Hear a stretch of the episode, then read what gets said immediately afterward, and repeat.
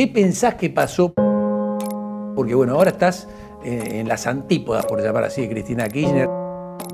Pero llegar a Cristina Kirchner es casi imposible. Es como, no creo que no le haya dado una nota a un periodista, salvo que una de una real. ¿A quién fue que le dio? No, le dio al gato silvestre, a Víctor Hugo y había un tercero que no me acuerdo sí.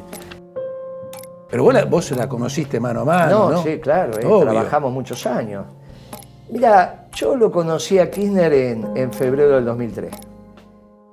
Ahí hay una diferencia abismal que una vez se la dije a Cristina, se quedó, pero no, no, no, viste, no tiene por qué hacerte caso. Un día me preguntó cuál es la diferencia central.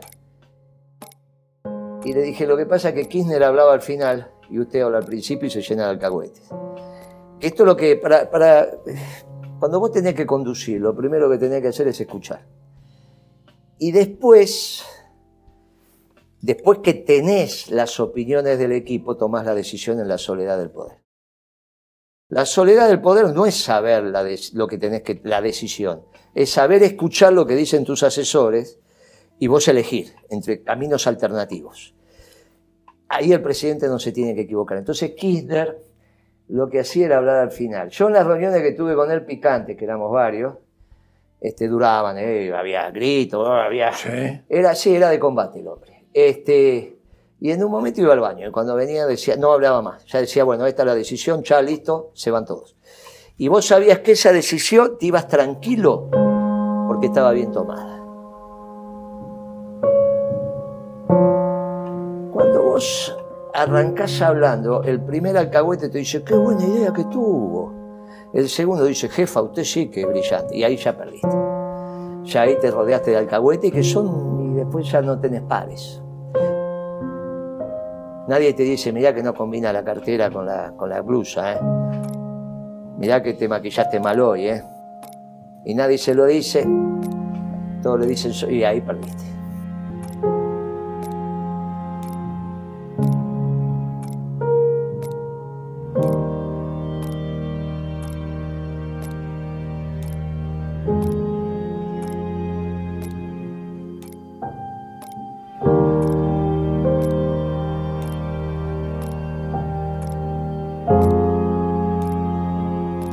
Sé por qué se...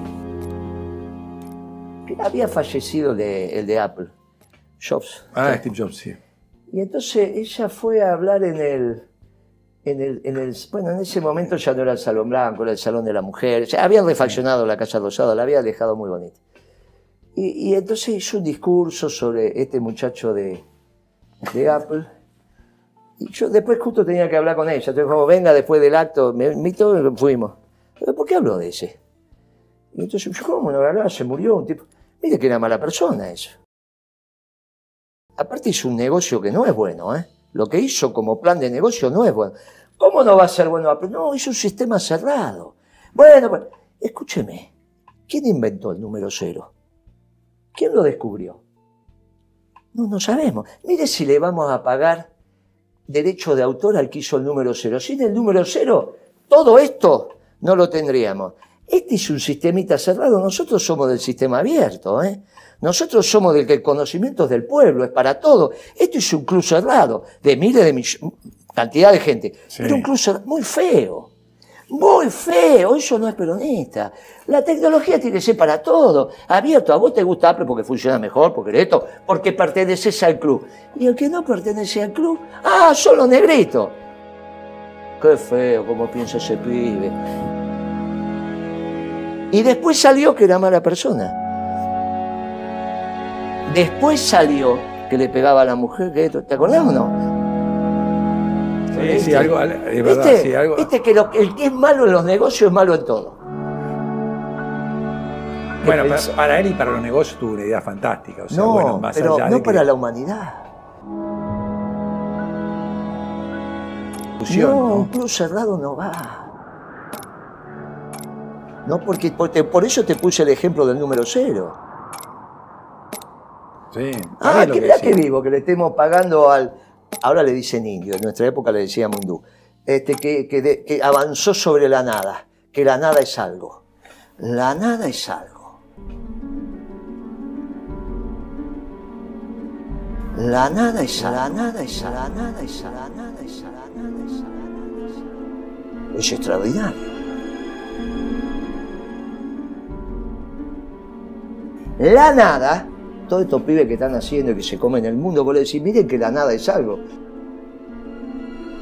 ¿Cómo? La nada no puede ser algo. ¿Y cómo? ¿Qué, qué es el número cero? ¿No es algo? ¿Cómo la nada es algo? La nada es nada. No, la nada es algo. Y el tipo dijo, guarda que la nada la puedo representar. Hizo un cero. Es extraordinario, es extraordinario, es extraordinario. La nada es la nada es la nada es la nada. Y te abrió la cabeza. Y si no estaban los unos y los ceros, no existía el lenguaje, nadie estaba filmando nada. Todo esto son unos y ceros. Y alguien le pagó ese, ni sabemos cómo se llama. Ni sabemos quién es. Son siglos de acumular conocimiento. Y viene este chico y me hace un club cerrado. El que no participa de ese club está afuera. Bueno, me explicaste claramente por qué no está muy, no está muy presente Apple en la uh, Argentina. no, no, te expliqué claramente que ese no es el modelo. No está porque es muy caro. Sí, no además. no, no, es que es caro a propósito porque es selectivo. Era como esos clubes de hombres donde no entraban las mujeres. Ojo con eso. Bueno, ¿eh? es debe ser parte del sistema de negocio, pero bueno. No, pero es que está mal, es que estamos hablando de esto. Esos negocios están mal. Los negocios son para que los disfrute el pueblo y en general. Después si vos tenés un negocio selectivo, ahora armar un club para que participen algunos y el que no está adentro te diga, eh, mirá lo que tengo y vos lo que tenés. No, en realidad vos sabés que el sistema operativo, vos es, es válido que en realidad vos tengas una licencia lo que me molesta es que hizo un club cerrado. Es el sistema operativo de él, más los aparatos de él, más los CPU gigantes que tiene de él, más todo. Y bueno, son grandes, las grandes corporaciones. No, si hay del otro lado, pero si hay, del otro sí, también. Pero están las abiertas. No, si vos tenés, yo te digo que el si yo hubiese hecho ese negocio, nunca lo hacía cerrado porque soy peronista. Esta es la diferencia. Después te enteraste que, fue mala persona. Cuando piensa el negocio, eso no es capitalismo, tengamos cuidado, ¿eh? Ese no es el capitalismo que le sirve a la humanidad. Por eso, por ese capitalismo después terminas en guerra, ¿eh?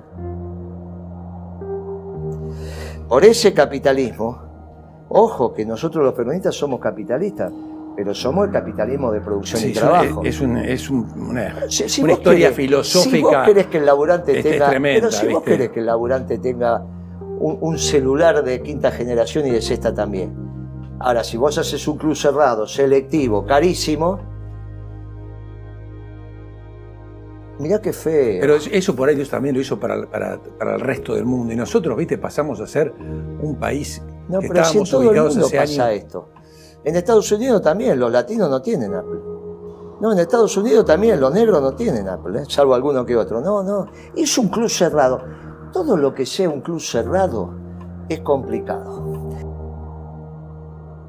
Y después terminan casándose entre ellos, la sangre no se, no se cruza y se arma un lío bardo. Después terminan, ¿viste la historia de cuando te casás con los primos? ¿Viste? Y bueno, este es un problema. Este es un problema. Y después no saben lo que pasa en la calle. Después no saben lo que pasa en la calle y terminan pensando que Macri hizo un buen gobierno o que Alberto, pobre Massa, ¿qué va a hacer Massa? Mirá, y después se le arma un lío bárbaro. ¿Viste cuando Macri dijo, no, pongan, me, basta de calefacción? Y el tipo estaba con las patas arriba de la mesa y con un... Eh, eh, eh, y afuera hacía 3 grados bajo cero. Claro, nunca durmió afuera él. No sabe lo que es. Porque el hambre es para los que pasaron hambre y el frío para los que pasaron frío. Si Macri hubiese pasado frío durante tres meses, que no podés dormir porque se te duelen los huesos, no hubiese dicho lo que dijo. Ahora, ahora lo respeto más porque es un expresidente y tiene mucho para dar, ¿eh? Pero estoy hablando del Macri en su gestión, cuando dijo esas cosas. Y eso es. Conocer la anécdota de. ¿Sabe quién fue Sá en Catamarca, no? El gobernador Sá. Sí. Eh, perdón, perdón, Sadi, en Catamarca, Sá de San Luis. Entonces estaba el viejo y el hijo, ¿no? Los dos se murieron ya. Y entonces ah, vuelve a asumir el viejo de gobernador, ¿no? Y viste que en las provincias ahí en el norte están los muchachos que lustran los zapatos en la plaza. Entonces el tipo fue a la catedral a hacer la misa y cruza la plaza para ir a asumir. Y entonces lo agarra el que siempre le lustró los zapatos. Le dice, ¿le lustro, don Ramón? Sí, mi hijo, ¿cómo no? Y le pone la pierna ahí, ¿viste? Patita ahí, le lustra, pi, pi, pi, ¿viste que esos son más rápidos? Y mete la mano en el bolsillo y le da un billete. ¡Eh! Le dice el lustra. Su hijo, Ramoncito, me daba cinco veces esto. Y Ramón lo mira así y le dice, es que él es hijo de rico, yo fui hijo de pobre. Estos no apre- cuando se casan entre ellos, no terminan aprendiendo lo que es la mayoría de la vida. Y es un problema, ¿eh?